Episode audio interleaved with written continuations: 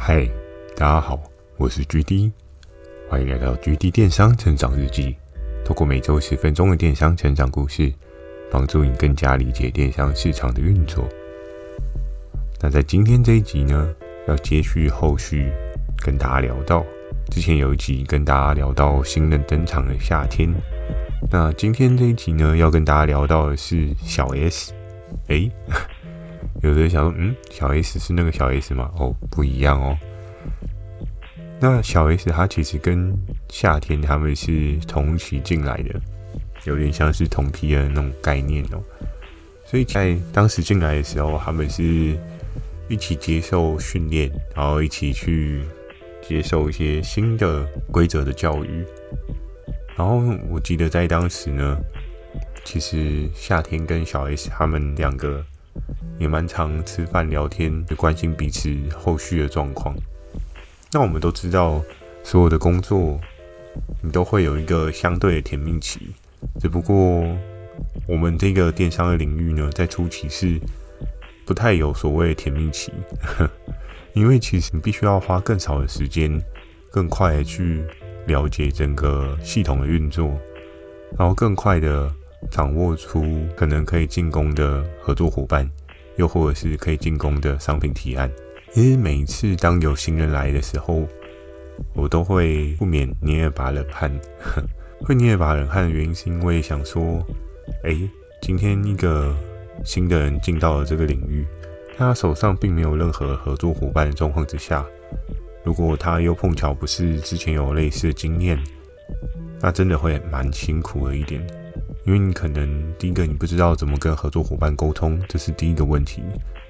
那第二个问题呢，可能是你对商品在市场上的整个脉络，你也会完全不清楚，甚至你根本不知道什么东西会卖得很好，你可能就只能依照你自己过往的一些想法，又或者是生活周遭的一些。别人的推波去找到对应的产品，所以相较来讲的话，对于整个市场需求的拿捏，会是一个比较没有这么稳定的状况。在当时呢，就是小 S 跟夏天他们同时进来，虽然是同梯的状况，可是不免还是会有彼此竞争的可能性。那通常大家都会很在意所谓的同梯的情谊哦，包含是像我当初刚进来这个领域的时候。跟我同梯的 Johnson 或者是 Ice，我们三个人其实也是巴迪巴迪我们都不太互相地挑战书哦，因为我们觉得，哎，大家都是一样的菜，就不要互相残杀了。有时候在团队的竞赛，又或者是个人的竞争当中呢，你可以发现到，人是非常有趣的哦。当你相对比较弱势的时候，你会希望再找到其他跟自己差不多弱势的人去结成一气，变成一个很强的 group。但是当你可能有一定的基本水位的时候，或许你对于整个竞争的态势又会有不一样的看法。那在一开始小 S 跟夏天进来的时候呢，我印象中好像是 FK 去带他们。那 FK 呢？他的策略方式跟方针就比较偏向是精准型的招聘哦。我们都知道，其实精准型的招聘跟你发散式的招聘可能会有不一样的结果，但在当时呢，人大帅还比较鼓吹的是发散型的招聘，那 FK 的策略呢，还是比较精准型的招聘。两种方法其实并没有谁对谁错，那最终呢，还是看到底谁的整个达成的状况是最好的。那在当时呢，小 S 跟夏天他们两个人的方向定准呢，刚好两个人都有一些不一样的策略模式哦。我记得像当时的夏天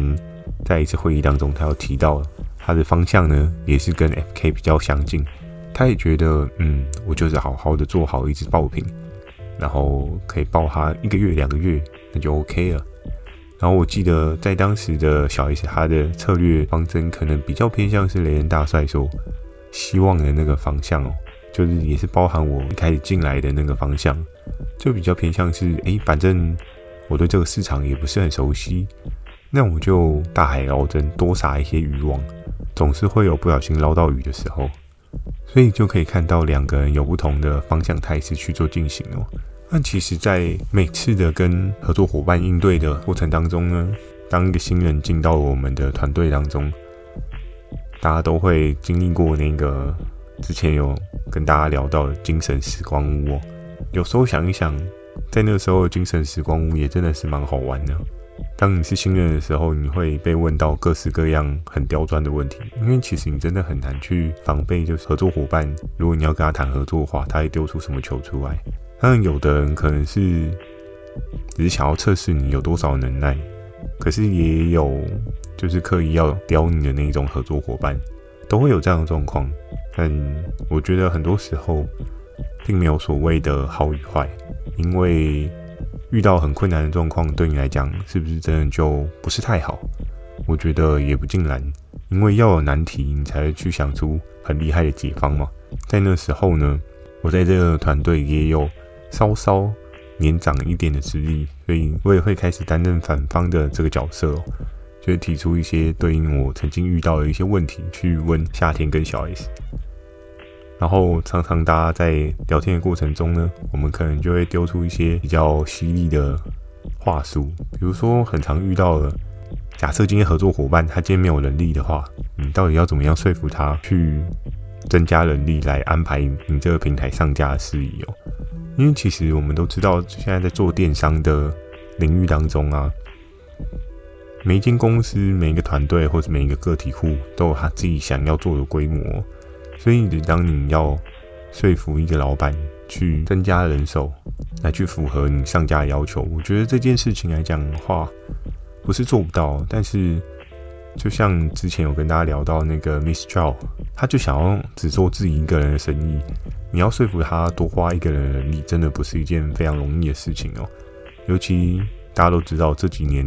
工资一直涨，当然在那时候的薪资水平可能真的还蛮低的。我听过有一些非北部的合作伙伴，他们开的薪水可能 maybe 就是两万四、两万五。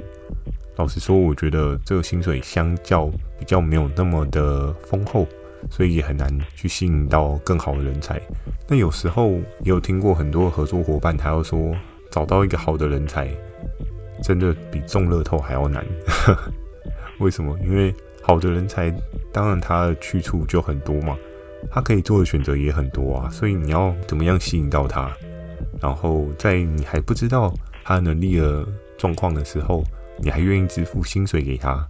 这件事情是真的。嗯，我相信老板的层面来看待这件事情，应该也是蛮两难的吧。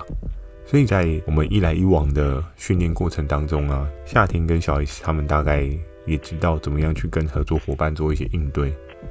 然后我记得在当时夏天跟小 S 来讲的话，两个人所走的面向也不太一样。我记得在那个时候，因为毕竟两个人都是女生，所以其实对服饰啊或是生活百货类的产品会比较有一些想法。因为毕竟我也是比较主攻这一个分类的，所以常常有时候夏天跟小 S 也会问我一些服饰相关的问题哦。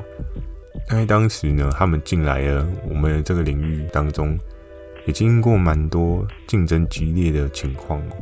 但我最有印象的就是小 S 他所提品的方向呢，一开始是从生活百货类品去切入，然后我对他最有印象的，好像就是有一个合作伙伴有提过一条内裤吧，那条内裤啊是莫代尔的内裤，这个合作伙伴呢，他可能有跟他聊过，但是。就是很一般的合作伙伴，然后他的这个品相呢，在当时的市场上面也有一个很不错的销售，所以其实，在他回到小 S 的身上哦，我记得在跟他相处合作的过程当中呢，我印象中他是一个不太有好战意识的业务。我们都知道，每个人对于自己的要求跟自己想要达到的目标都不太一样。那其实小 S 跟夏天呢，他们有两个完全不一样的剧本去做未来的发展。我在后续也可以慢慢跟大家聊到。但是因为毕竟《去恋商成长日记》这日记呢，有点像是我的回忆录，所以老实说，小 S 在我的回忆当中呢，其实没有很多诶。但是如果后面我想到的话，我会再补充给大家这样子。好。今天真的是只有十分钟的成长故事，超短。那今天跟大家分享就到这边，喜欢今天内容也请帮我点个五颗星。如果你有想要询问的电商相关问题呢，也欢迎大家寄信到描述栏的 mail，或是可以在留言板留言给我。Firstory 也有推出新的语音留言功能，期待大家可以给我更多不同的建议。我会在 Facebook 跟 IG 不定期的分享电商小知识给大家。记得锁定每周二晚上十点的《GD 电商成长日记》。祝大家有个美梦，大家晚安。